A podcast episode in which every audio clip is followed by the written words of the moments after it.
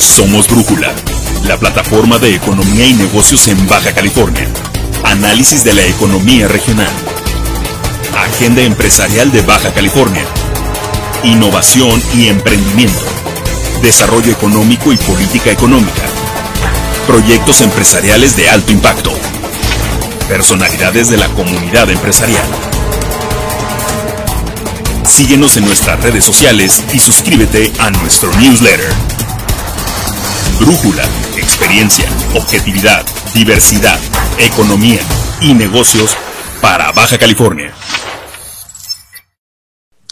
¿Qué tal? Muy buenos días. Bienvenidos a Brújula, Economía y Negocios, la multiplataforma para el análisis de la economía y de la cultura empresarial, la cultura de los negocios para Baja California. Los saluda nuevamente su amigo Ricardo Cortés, quien eh, con el enorme gusto de, iniciar transmisiones nuevamente en vivo para, para, toda la región a través de Facebook Live, los saluda deseándoles que tengan todos ustedes y sus familias excelente salud y pues los, las mejores expectativas, los, mejores deseos para la reactivación económica, que es el tema central de este programa. Eh, está con nosotros nuestro líder de Brújula Economía y Negocios, el contador don Octavio Corona Flores, y nuestro invitado especial en, en, este, en esta primera emisión en vivo de, de, sábado 13 de febrero de 2021, el doctor Adolfo Solís Farías, eh, abogado fiscalista. Eh, caballeros, muy buenos días. Contador Corona, muy buenos días. Muy buenos días, Ricardo. Muy buenos días, Adolfo. Me da mucho gusto tener, iniciar este año, más que nada con un buen amigo como tú. Sobre todo, pues, la situación que prevalece en el país pues es muy importante la opinión que tú tienes, alguien tan, tan versado en la materia. Y pues nos habían pedido por ahí que invitáramos a algún personaje que tuviera esa capacidad y ese talento que pudieran entender quienes nos escuchen, quién mejor que tú. Gracias, Octavio, y gracias, eh, Ricardo, por esta invitación aquí a Brújula. Y la verdad que me siento muy satisfecho y, y podamos eh, ahorita tratar los temas que son de interés, no solo para el país, sino para Baja California. Que así sea, mi estimado amigo. Y, bueno, antes de cederle la palabra a nuestro invitado especial, porque hay muchos temas de, su dominio, eh, experto en temas, en temas fiscales, por supuesto, eh, experto en temas, en temas también de análisis económico aquí de la región, ya con una vasta experiencia, tanto en el sector público como en la iniciativa privada, nuestro buen amigo el doctor Adolfo Solís. Eh, contador Corona, pues antes de pasarle la palabra a nuestro invitado, reitero, pues ha sido una semana una semana de, que concluye la primera mitad del mes de febrero, en donde eh, vienen muchos cambios a nivel regional. Eh, ha habido durante, durante el cierre de enero, inicio de febrero de este, de este nuevo año, eh, para, el, para el contexto de la comunidad empresarial en Baja California y los liderazgos en ella, pues ha habido cambios importantes en algunos organismos empresariales, cambios en, en Index Zona Costa, cambios en Canacintra, cambios en la coordinación del Consejo Coordinador Empresarial en Baja California, eh, eh, en fin, ha habido una serie de, cambios en los liderazgos del sector empresarial y, por supuesto, se amalgama con esta coyuntura de cambios que se prevén también en la función pública. Ha habido importantes transiciones, de hecho, el día de ayer, viernes 12 de febrero, para el caso particular de, del municipio de Tijuana, cambios importantes también, cambios que se avisoran y que va, va, a ser el arranque, a, partir de este fin de semana, va a ser el arranque de, muchos cambios en el gran marco, contador Corona, eh, pues de, de, una situación en la que no vemos claro una reactivación económica para Baja California. Las informaciones que se publicaron hacia, hacia el inicio del mes de febrero a través del INEGI confirmaron que Baja California es una de las de las cuatro entidades a nivel nacional que más aumento proporcional durante el mes de enero tuvieron en su índice nacional de precios al consumidor, la inflación. Y en el caso particular de Tijuana, fue la, la, tercera, la tercera área urbana que mayor cambio en la inflación hacia arriba se tuvo a nivel nacional. Entonces, eh, contador Corona, reitero, cambios en los liderazgos de la cúpula empresarial, cambios en los liderazgos de la función pública y, y, la, persistente, la persistente pandemia y la cuestión de la no reactivación y pues obviamente un panorama sumamente retador. Contador Corona, por favor. Gracias, Ricardo. Adolfo, ¿cómo la ves? Empezamos por ahí, si te parece. Claro que sí. Fíjate que eh, lamentablemente eh, el país y Baja California se han sumido en una serie de efectos que dentro de una política pública son nocivos y son sumamente graves. Y tenemos naturalmente efectos inflacionarios mayores a los del país. ¿Por qué? Porque hay a veces indisciplinas, hay a veces factores que son de carácter endógeno o exógeno que no se miden. Y te voy a decir, si yo lo comparo históricamente, si lo comparo históricamente, no estamos en un descontrol de la inflación, porque en el pasado, en la época de Miguel de la Madrid Hurtado, por ejemplo, que fue la época con mayor efecto inflacionario negativo, eh, no estamos quizás a esos niveles.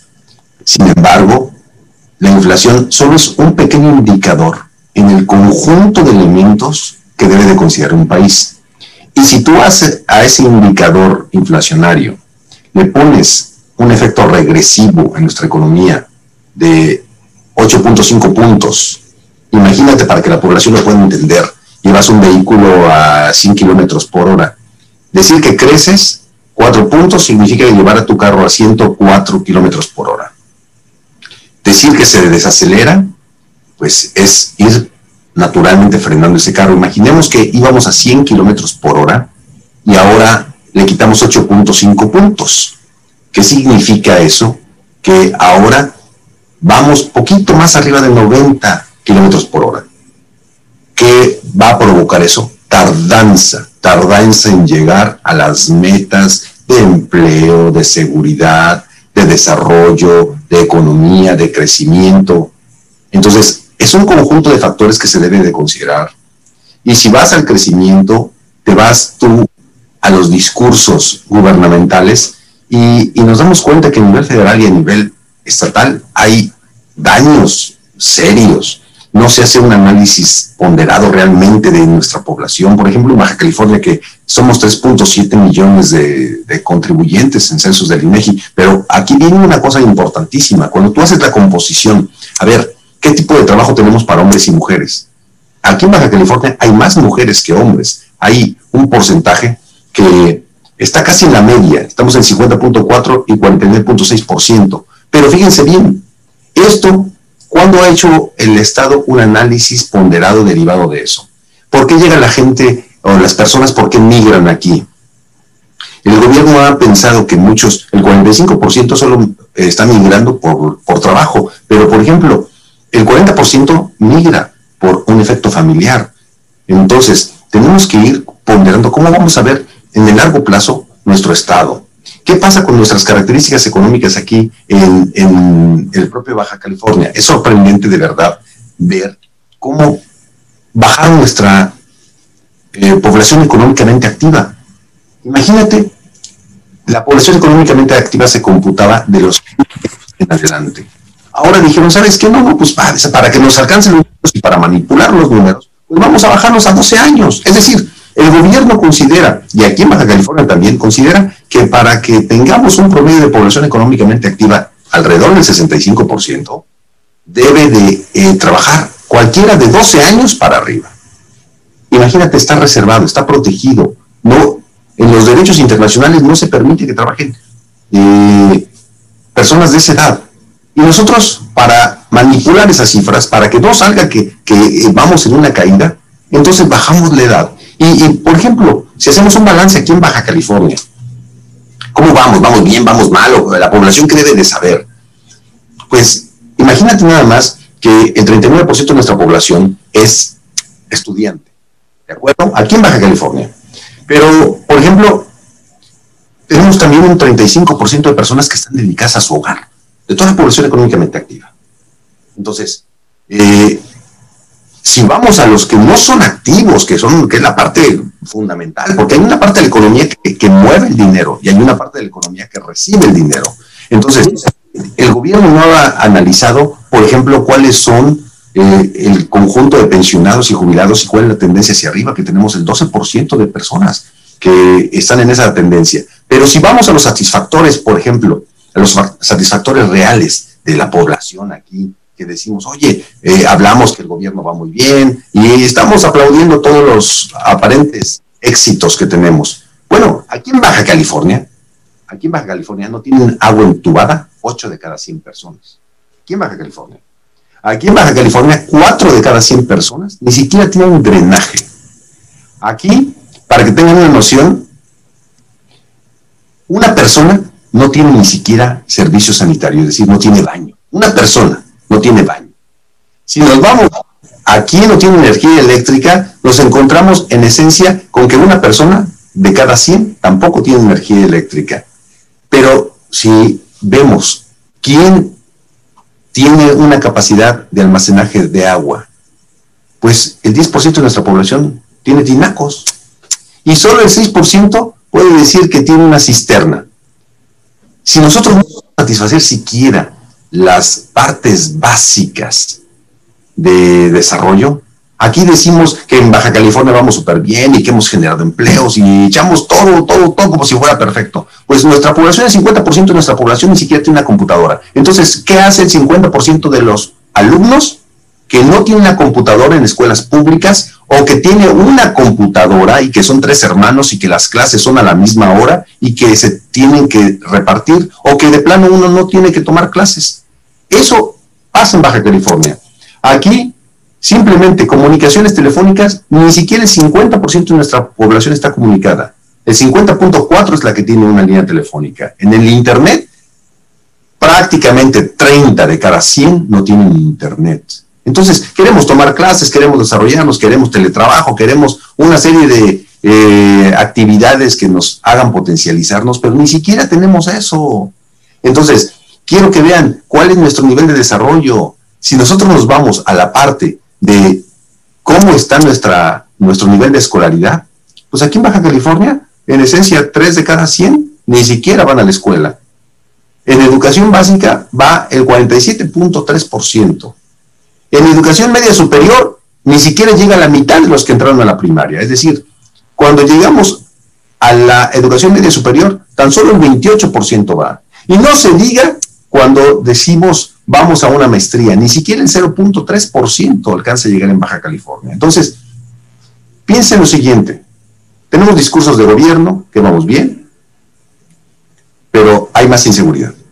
Tenemos discursos de gobierno que estamos ayudando con programas sociales y hay 10 millones de pobres más.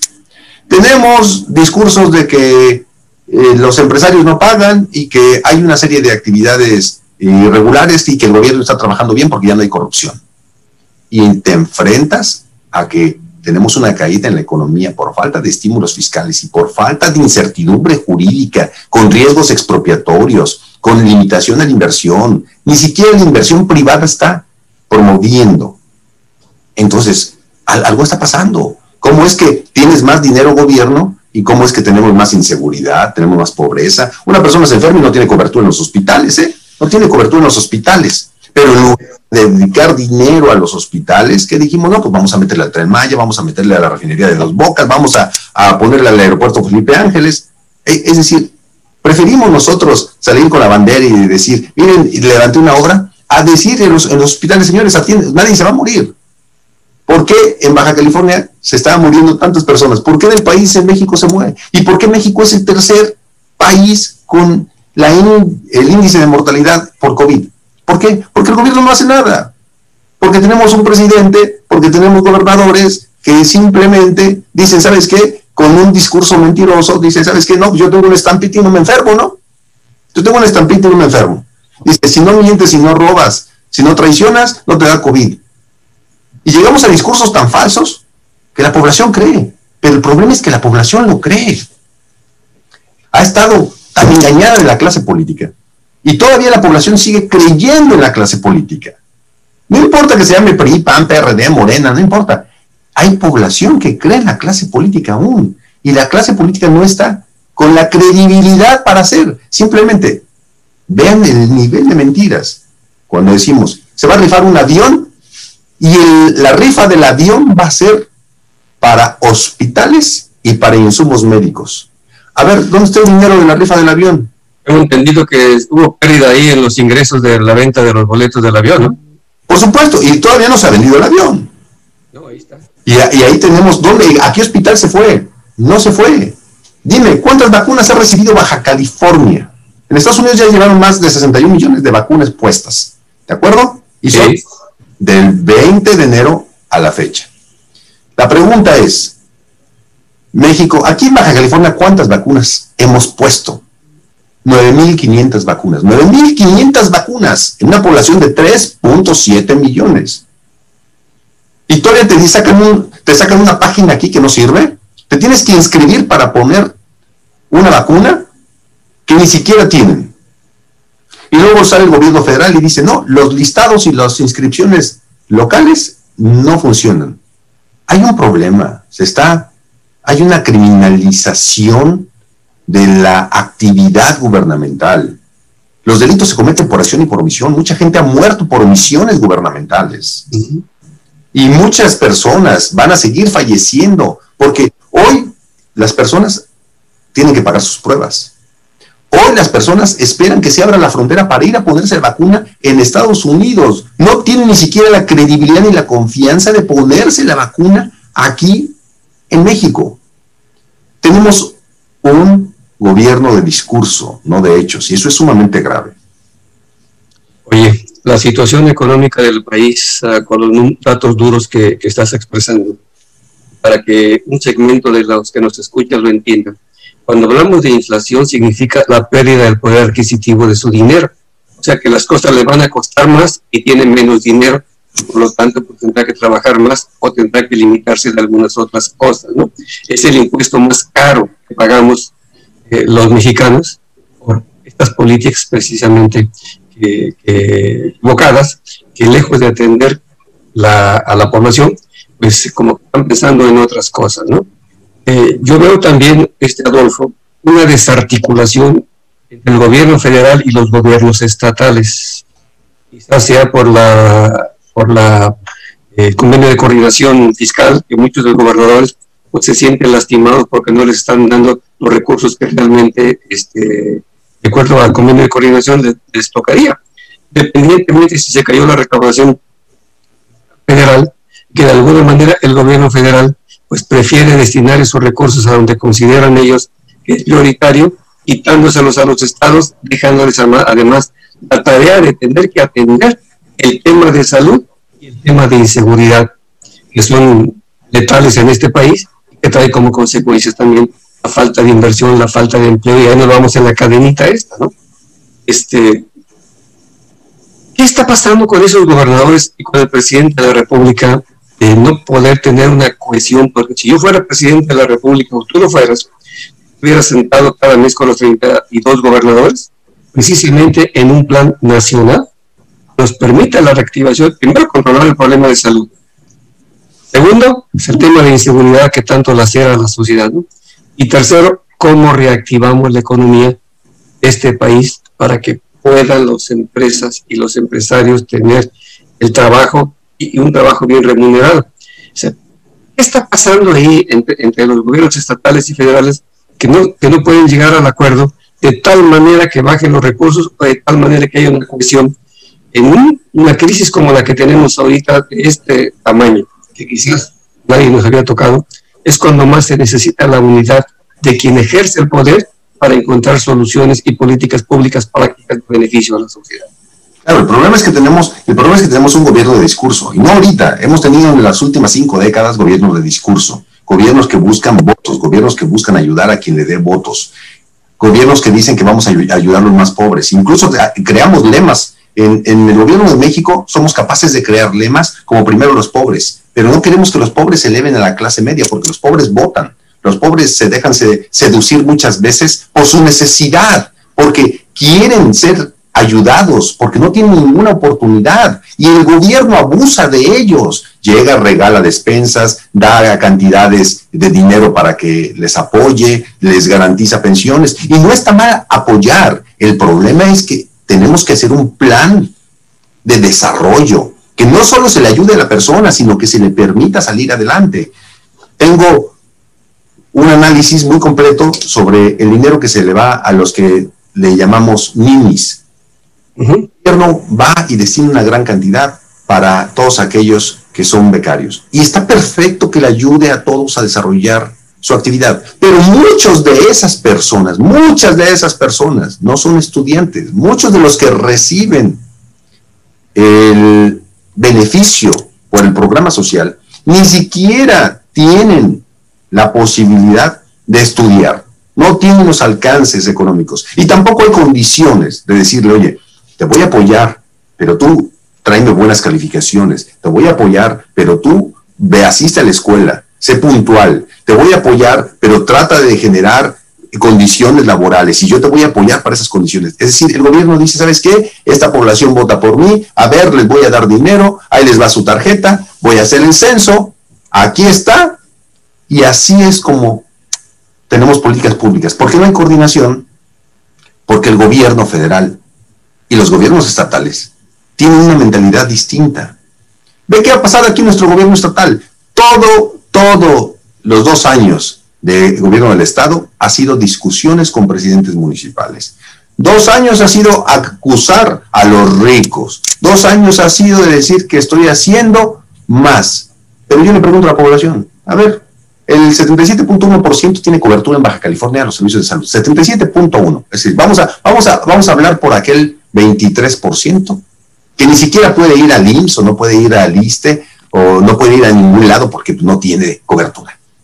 Y entonces, los que sí tienen cobertura, llegas al IMSS, oiga, traigo COVID, y te dicen, no, pues este, no hay espacio, no hay camas.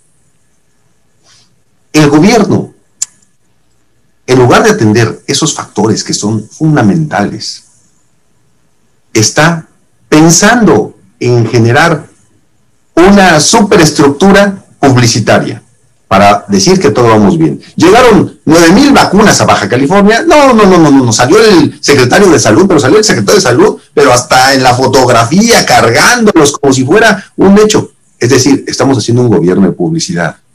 Estamos gritando, acusamos, calumniamos, denunciamos, abusamos de cualquier persona porque tenemos el poder. Yo soy el presidente de la República, yo soy los gobernadores. Entonces no hay una coordinación porque trae una agenda política.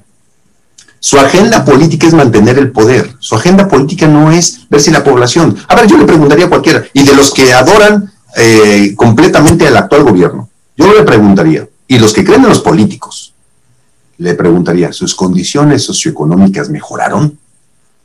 ¿Hoy usted vive mejor? ¿Las condiciones de salud de su familia ya tienen cobertura todos? Si sus hijos ya van a la escuela con mejor calidad educativa, si usted no está desempleado, si a usted no lo corrieron por la crisis que no tuvo estímulos, si usted sale a la calle y se siente seguro y sabe que no va a haber delitos, ah, bueno, entonces tenemos un mejor país, tenemos un mejor Estado, tenemos mejores gobernantes. Pero la pregunta es, el índice de criminalidad se destapa, el de corrupción se destapa, el índice en realidad de desarrollo se cae. El de crecimiento se cae. El inflacionario crece. Oye. La inversión no llega. Un indicador, un indicador puede estar mal. Pero cuando sumas un conjunto de indicadores, entonces nos encontramos, la población nada más que se ve a sí misma. ¿Está mejor hoy que hace tres años? Si está mejor hoy que hace tres años, entonces que digan, ah, sí, sí, tenemos un mejor gobierno. Pero mucha de la población hoy está peor, hoy está desempleada. Hoy tenemos una caída en el empleo de verdad preocupante y la población no lo sabe, porque además no necesita saberlo porque no son expertos economistas o financieros o tributaristas. Pero le voy a decir a la población, el 2020, el 2020 simplemente fue caer en un bache. El efecto realmente de la economía, de la nocividad, los efectos colaterales, los efectos de desempleo, los efectos de la falta de crecimiento se van a ver en el 2021 y 2022. Entonces, si creemos que ya pasó, si, si todos pensamos que, ay, ya se acabó prácticamente la pandemia, ya tenemos vacunas y todos ya estamos pero felices. Si creemos que eso ya sucedió, la respuesta es no. El efecto colateral que viene de aquí en adelante va a ser más severo. Hoy ya no van a hablar de la cuesta de enero, hoy van a hablar de la cuesta trimestral. Muchas familias al final de este año no van a tener trabajo. Muchas familias al final de este año no van a tener empleo. Muchas familias al final de este año no van a tener cobertura de salud. Muchas familias al final de este año van a ser víctimas de delitos. ¿Y cuántos, negocios van a cerrar? prácticamente en todo el país hay un millón de negocios en riesgo. Ahora le preguntas al gobierno, le preguntas al gobierno y dice, sí, como no voy a regalar 25 mil pesos para estimular a los negocios. Y agarran al censo de los amigos, ¿no? Hay transparencia, hay opacidad. El gobierno dice, no hay corrupción. Señores, aquí en el legislativo, en el ejecutivo, aquí en Baja California, hasta usan EFOS. Nos quejábamos de los anteriores gobiernos por usar EFOS, que los EFOS son las empresas facturadoras falsas, que son fachada. Hoy hay operaciones que se usan aquí en el Congreso de Baja California en este momento, en el Ejecutivo en este momento, que utilizan esas figuras. Hoy en este momento hay operaciones donde salen, el gobierno requiere un insumo y salen y le dicen a los empresarios, oye, ¿quién me lo da? Y hay una comisión del 5%. Imagínense nada más, muchachos. Realmente, para todos aquellos que son totalmente adoradores, simplemente que vean sus condiciones socioeconómicas. Si sus condiciones socioeconómicas están mejor, adelante, qué bueno que reconozcan al gobierno y hay que reconocer las cosas que hace bien. Ahora, un gobierno no hace todo mal. A mí me parece también sensato que los gobiernos traten de ser disciplinados, que los gobiernos cobren a quien no pague, que los gobiernos corrijan los errores, como muchas de las cosas se han hecho, y eso está bastante bien. Hay muchas personas que incumplen, que no pagan. Yo he oído muchas, muchas quejas de gobernantes que dicen, oye, es que los ricos no pagan. Pues para que ustedes tengan una noción, para que tengan una noción, 12 mil personas, somos 77.8 millones de contribuyentes en el país. 77.8 millones. Y solo 12 mil pagan el 51.6% del dinero de este país. Solo 12 mil. Y dicen que los ricos no pagan. No, los ricos mantienen el 51.6% de este país. Si nosotros despedazamos a esos ricos, si nosotros acabamos a esos ricos que cometieron inconsistencias, que alguno u otro es fraudulento, que alguno u otro se roba, ah, pues ese sí mételo a la cárcel. Pero aquí, en esos 77.8 millones de contribuyentes, el gobierno detecta 15 mil que les llama EDOS, que son los que son presuntamente inexistentes y están en un listado del 69 del Código Fiscal. Detecta 15 mil y dice, por 15 mil y voy a tratar mal a 77 millones. El gobierno ve una manzana podrida y en lugar de quitar la manzana podrida, arranque el árbol desde la raíz. Eso es totalmente equivocado. Y eso, Octavio, creo que tenemos que cuidar porque viene una crisis severa, discursos políticos, discursos de mentira, discursos donde la población sigue saliendo a la calle y las mujeres son violadas, son abusadas, son golpeadas, hay feminicidios. ¿Y quién dice algo? ¿Cuántos discursos no escuchamos matan a una persona? ¿Y qué, decimos? Este, se va a investigar y condenamos. A ver, ¿y dónde está? ¿Dónde está? De cada 100 delitos, los que alcanzan sentencia condenatoria a un delincuente es 1%, el vehículo de impunidad desde el 99%. Entonces, ya las personas ya ni denuncian. ¿Para qué denuncian si de todo el mundo no hacen nada? Esa es la percepción. Pero salimos con cifras diciendo que vamos súper bien, que vamos mejorando, que vamos... Y todo el mundo, y el gobierno anterior, y el pasado, y el antepasado, todos nos han hecho creer esas cifras. Imagínate nada más, la población económicamente activa, nada más para manipular las cifras, tuvieron que bajar la edad a 12 años, porque si no se les caía el nivel de población económicamente activa. Es decir, en la realidad, para que la población lo tenga, cuatro personas trabajan en este país, de 12 años para arriba. Seis no trabajan. Esa es nuestra población. Pero manipulan las cifras y entonces voltean la estadística y dicen, seis personas en este país sí trabajan, cuatro no trabajan. Y dice, y no trabajan, ¿por qué? Porque están estudiando, o porque son amas de casa, o porque tienen discapacidad. Pero en realidad, muchachos, yo lo que quiero transmitirles es que nos ha engañado tanto la clase política y todavía hoy adoramos a la clase política. Hoy decimos, no, no, este presidente sí está sirviendo por nosotros. Y es más, hasta tenemos calificado mejor gobernador de todo el país, el de nuestro estado. Está bien, que cada quien califique, no que me diga una casa encuestadora pagada, que está mejor calificado y que me salen ocho columnas que me diga la población cómo califica su gobierno. Pregúntale a la población, pregúntale a los que andan en calafias, en sin condiciones mecánicas. Pregúntale a los que salen a las 4 de la mañana en la maquila, a esos pregúntales. Oye, Adolfo, este, te estaba escuchando con atención y me recuerda a un maestro cuando me decía algo parecido a, la crisis que tenemos, ¿no? Es como tirar una piedra en un lago y, observa cómo se van haciendo las, las ondas, ¿no? Hasta llegar a la orilla y después vuelven otra vez a juntarse. O sea, estamos hablando de los próximos cinco años de esta crisis, pero en serio, yo creo que tenemos que tener mucha atención, precisamente todos los pequeños, medianos y grandes empresarios. La falta de políticas públicas que apoyen esto, tenemos que ver cómo sobrevivimos a, los efectos de esta pandemia y de esta crisis y de esta política que ejerciendo los gobiernos.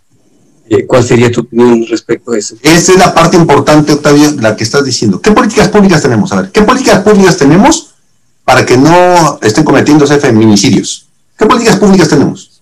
¿Qué política pública tenemos para que la población encuentre empleo? ¿Qué política pública tenemos para tener buenas calles? Tijuana se pavimenta con tierra. Tijuana se pavimenta con tierra. Ni siquiera le echamos. Ya, ya llegamos desde hace cuatro años, desde hace cuatro años pavimentamos con tierra. Llegas tú, el sistema escolar. No, dicen, ¿sabes qué? No vayan a la escuela para que no se contaminen. Vamos a cuidar su salud física. Pero la política pública no vio el daño emocional y mental causado en los estudiantes.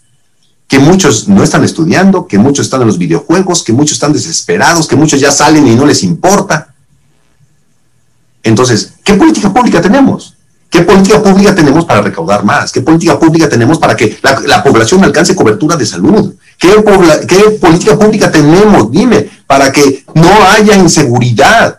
Veo discursos y discursos y hacen mañaneras y, todos los días dicen que están abatiendo y, que están coordinados. Y la pregunta, los delitos siguen creciendo. Pero salen en sus estadísticas los gobiernos y dicen, vamos mejor. Entonces, ¿qué política pública? El problema, Octavio, es de que no hay política pública. Las políticas públicas son obsoletas. Son políticas públicas sistémicas de lo que se ha venido haciendo hace 20 años, se sigue haciendo hoy. Políticas públicas estancadas, políticas públicas de idea, que el, gobernante que está es el monarca. Si Octavio, yo quiero que no opere su negocio, yo monarca, te cierro tu negocio, Octavio, ¿eh? Si yo, tú eres mi amigo y no cumples, yo dejo que opere tu negocio. Hoy se ve eso. Hoy, ¿sabes qué? Que la población necesita calles, que necesita drenaje. Ya vimos que hay personas que no tienen ni drenaje, no tienen ni baño. A ver, a ver, ¿qué política pública? ¿Qué, ¿Cómo hacemos que todos aquí, oye, cuando una persona de cada 100 no tiene baño, es, ah, pues es una persona. A ver, que fueras tú, que no tuvieras dónde hacer del baño. Oye, Adolfo, ¿y dónde?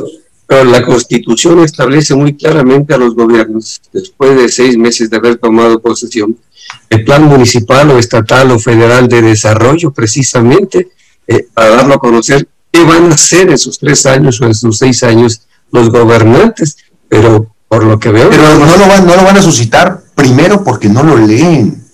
¿Sabes cuál es el primer problema? Si yo ponme a todos los secretarios de Estado, federales, estatales y municipales, ponme a todos los encargados de despacho, agarramos sus propios planes de desarrollo para la dependencia que le compete. Y le hago tres preguntas. Te garantizo que no me los contestan. Te lo garantizo. Si no son capaces de leer su propio plan de desarrollo, todos lo hacen pragmático. Ayudan al amigo, al otro amigo, la llamada telefónica, estoy aquí, pero eso sí, eh, págale, págale, a medios de comunicación que siempre los tengas, este, te tenga en primera plana y además te da exposición, siempre en primera plana y eso tu carrera política hasta te ayuda.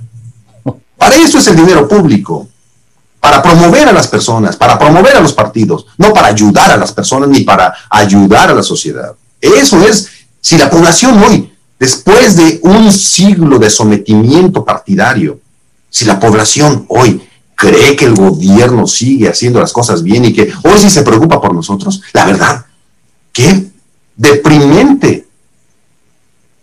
Debemos de tener nuestro sistema económico para pensar eso.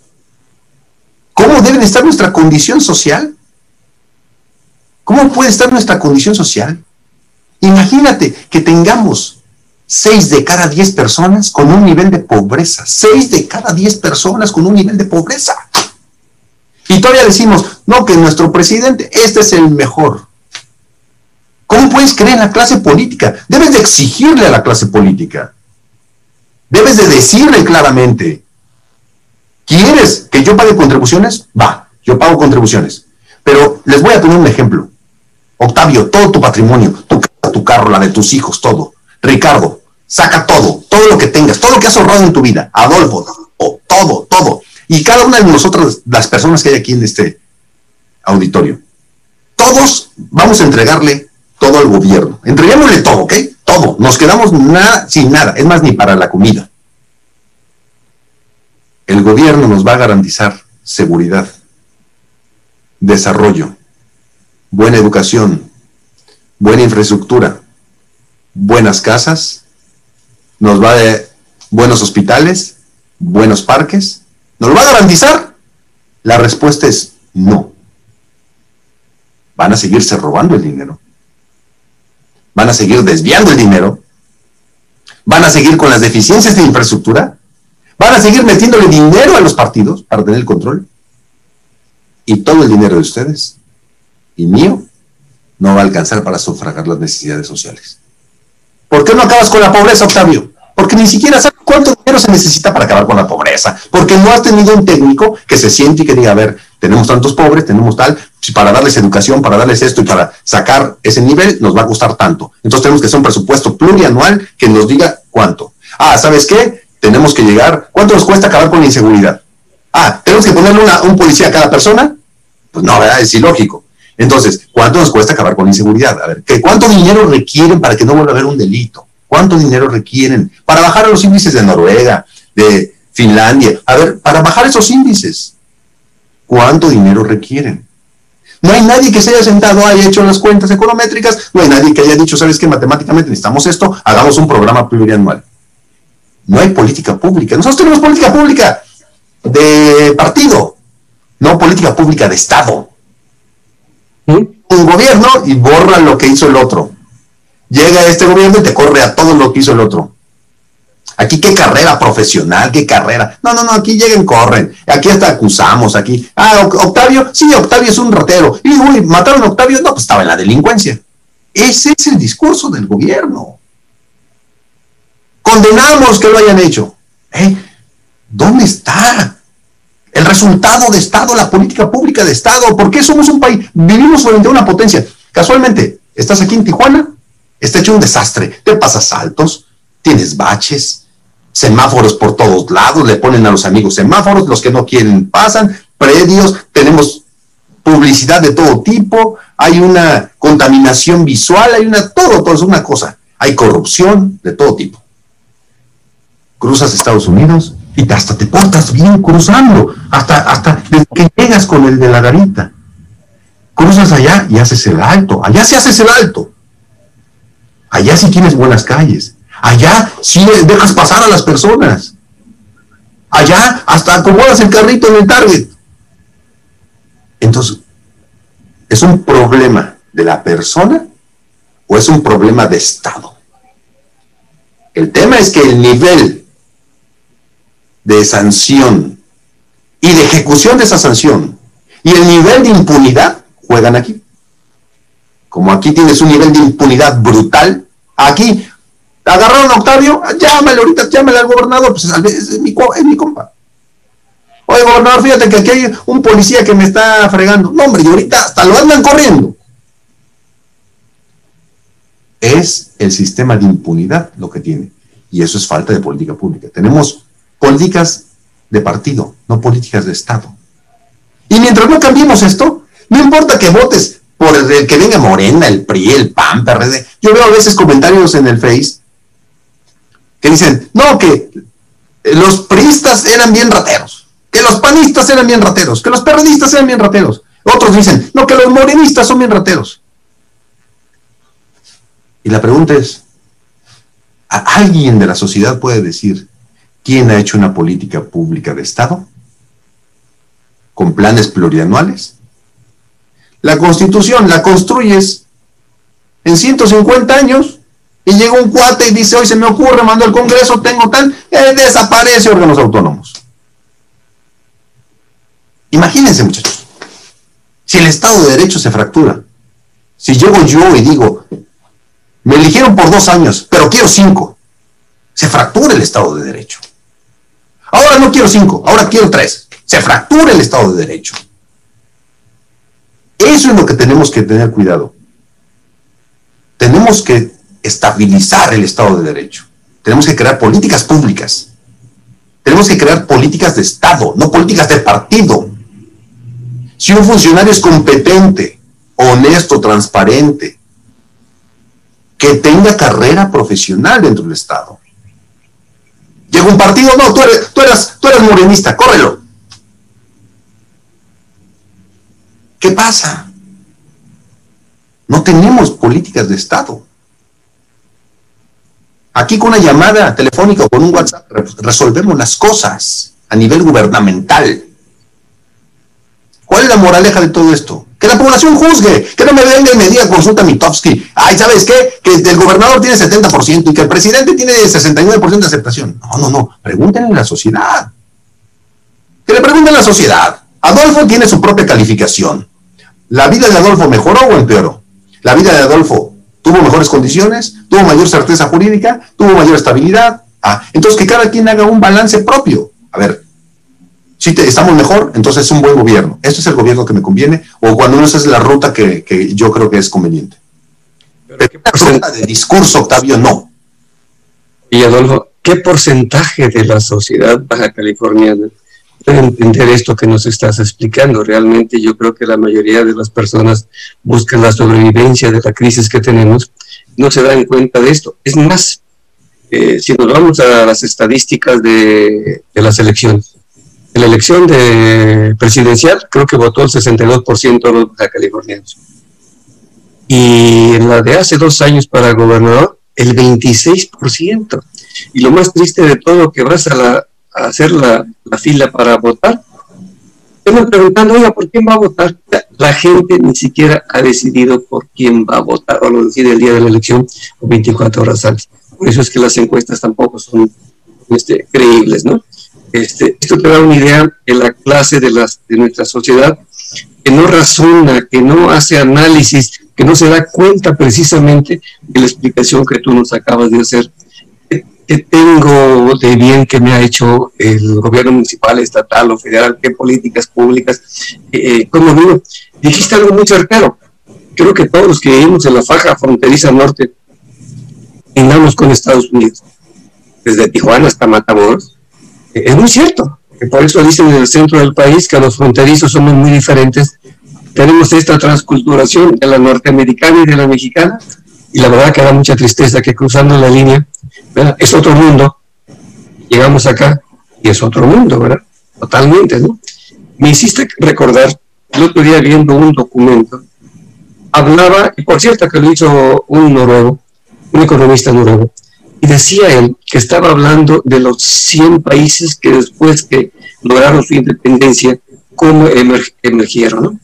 Hablaba del caso de México de Estados Unidos.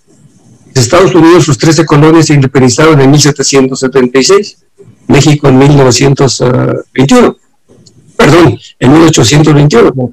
Dice, una diferencia ahí de, de, tantos años. Y llegó un momento en que México tenía mejor su economía que la norteamericana. Y hablaba de tres periodos únicamente que consideraba de, México, pues de la independencia que había habido políticas públicas de crecimiento y de orden. Curiosamente, hablaba del periodo de Porfirio Díaz, del 75 a, 1910, de 1875 a 1910. Hablaba del periodo de 30, del 40 al 70, y luego de los cuatro o cinco años de Carlos Salinas de Gortari. ¿Y el resto? Todo negativo. Eh, la pregunta es, ¿qué nos pasa, ¿Qué nos pasa en este país? Es que, es que la sociedad está cansada, Octavio, la sociedad está cansada. La sociedad ya ni siquiera se interesa en votar, no se interesa en los partidos políticos, no se interesa, porque saben Es más, te puedo decir una cosa. Sociológicamente hay un fenómeno que se llama tolerancia. Creo que la tolerancia desde el plano de la estructura pública es peligrosísimo. Porque la tolerancia te permite, ah, ese gobernador es un ratero, ah, todos son iguales. Esa es la tolerancia. Ah, que eh, hay un montón de homicidios en Tijuana. Siempre hay homicidios en Tijuana. Ah, que los policías son corruptos. Todos son iguales. Ah, que el político se robó el dinero. Todos son iguales. Entonces, hay un desinterés histórico. La sociedad, ¿qué es lo que está pasando? La sociedad no vota, no se acerca, no se informa. ¿Y sabes cómo nos informamos, Octavio? Con memes. Ah, sí. Nos informamos con memes. Nos bombardean con un meme falso. Ahí está. Y a replicarlo. De todos modos, el efecto, el efecto ya, ya lo di. Y eso lo, inventaron los partidos políticos. Todos los bots, ¿quién los tiene? Ellos. Y, y, el bot te puede decir, Octavio, este programa es una corrupción, es neoliberal. Pero si sale uno de ellos, si sale, no, que felicidades, señor presidente, que Dios lo bendiga, bendiciones para usted y su familia, y es lo que, México espera. ¡Ey, qué tranquilo! ¿Por qué? No somos lo suficiente, porque la sociedad está cansada de eso. Tú sabes que en los niveles, desde el marxismo, desde el marxismo, una de las políticas fundamentales del sometimiento de masas es la comunicación. Por eso las mañaneras todos los días. ¿eh? La comunicación. Segundo elemento de sometimiento de masas, el engaño. Tercer sometimiento, el discurso divisorio. Te divides y entonces polarizas. Es como tener dos equipos de fútbol, ¿no? Sí, claro equipo, vamos contra el otro. Y métele el gol como se pueda. Eso es lo que pasa. Un país que construye, ¿qué hace? Muchachos, yo soy presidente de 126 millones de mexicanos. Yo soy gobernador de 3.7 millones de baja californianos. Solidifiquemos, nada de división, nada de encono, nada de mentira. Ah, pero los ricos hay que expropiarles hay que expropiarles el campo de golf. ¿Sabes qué es eso? Los países en el índice de desarrollo y de confianza universal, el primer elemento de medición son los riesgos expropiatorios. Si un país tiene riesgos expropiatorios, ¡pum! se desploma. No importa que lo haga Tijuana, no importa que lo haga Zacatecas, no importa que lo haga Chiapas el efecto es en el país. Esa declaración es de país. El efecto nocivo es para el país. Ah, que voy a expropiar el campo de golf, que porque está verde y la, la sociedad requiere áreas verdes. La pregunta es, ¿tienes la capacidad de Estado para mantener ese tipo de pasto? ¿Ese tipo de pasto es para visita pública? Ese tipo de pasto o sea, dices tú, algo está pasando. Son discursos para que la sociedad diga, sí, acábense a los ricos, los 200, 500 o 1000 que gozan de eso, acábense a los ricos. La pregunta es, ¿un gobierno debe de acabar a los ricos? No, un gobierno debe de buscar la igualdad y debe buscar la equidad. Y debe de respetar derechos del rico y del pobre. Y al pobre debe darle las condiciones para que desarrolle y al rico debe de regularlo para que genere esas condiciones. Y el pobre o el rico que hagan algo indebido, para adentro, vámonos. El pobre o el rico que busquen desarrollo se potencializa. Eso es lo que debe de hacer un sistema estructural. Pero como tenemos, como tenemos políticas públicas de partido y no de Estado, pues entonces vamos a la agenda política, ¿no? Ahorita vienen las elecciones, hombre, muchachos, ahorita van a ver, van a ver qué maravilla. Pero les garantizo, y no me importa quién gane, el que gane, muchachos, si sigue con política pública de partido, se llame de un color o de otro color, la respuesta es la misma. Hoy con memes, hoy con una fotografía bonita, me pones bonita sonriendo o cantando, o me pones eh, galán. Y ese es el efecto, ¿no? Ay, ¿sabes qué? Hay que votar por Peña Nieto porque está bien guapo. Muchas mujeres dijeron eso, ¿eh? yo las escuché. Y yo también. En mi casa, en mi casa. Decían, votar por Peña Nieto porque está bien guapo. Imagínate nada más. Sin comentarios.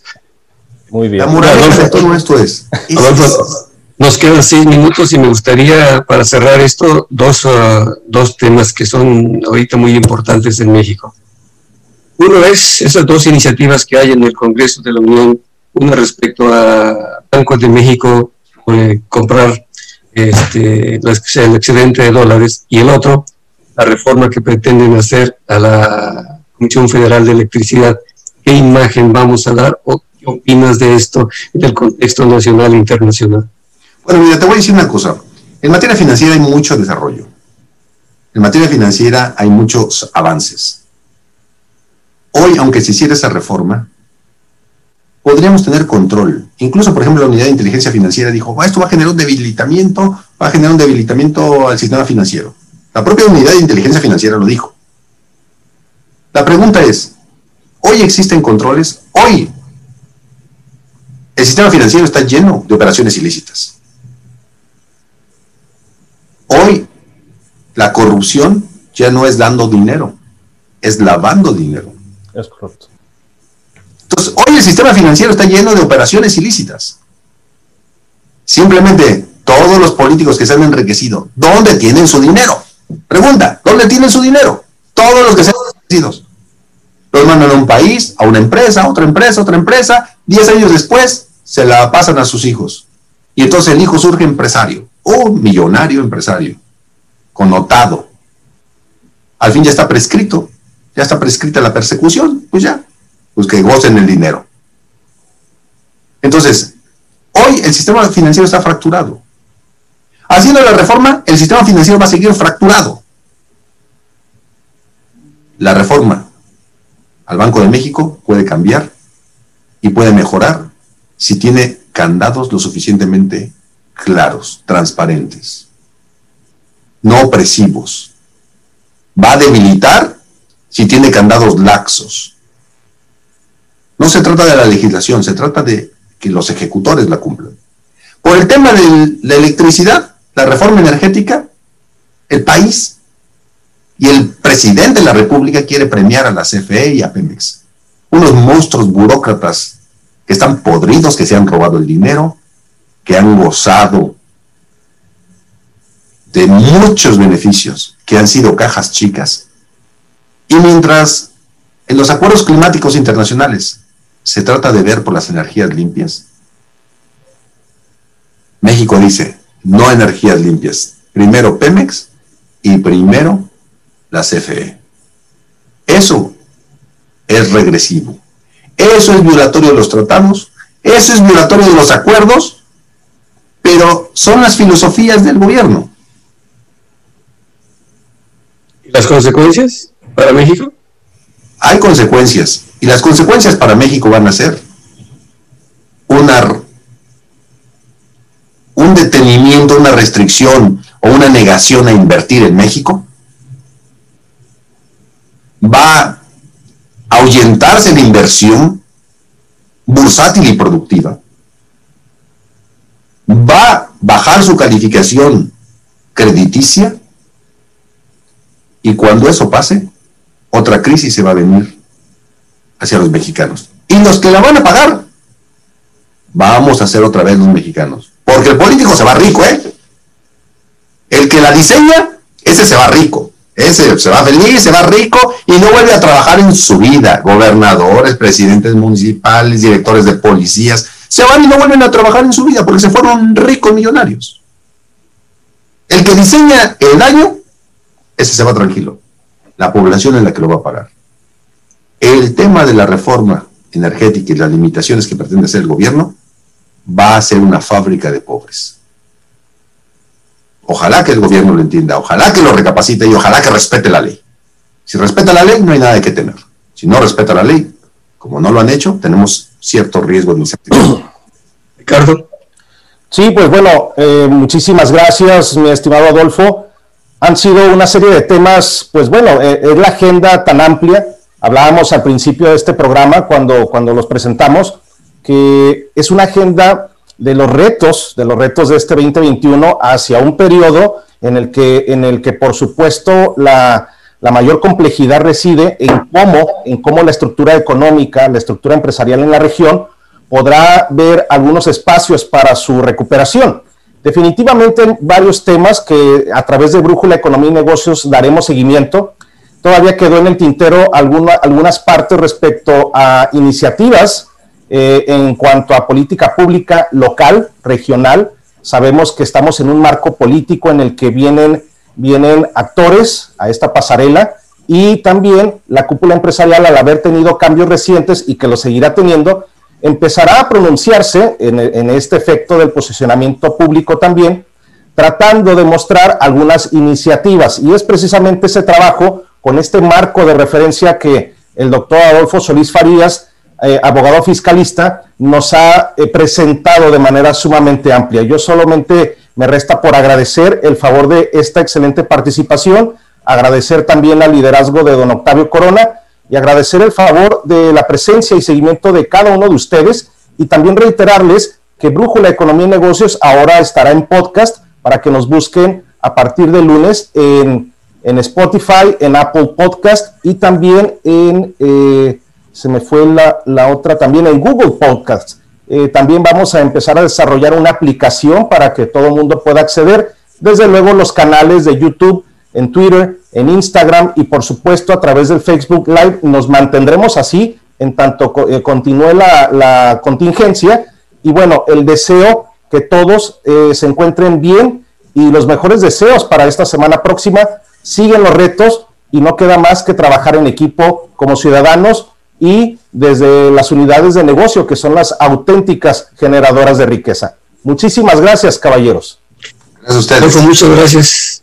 Hasta luego. Nos vemos. Gracias. Hasta pronto. Hasta luego. Adiós.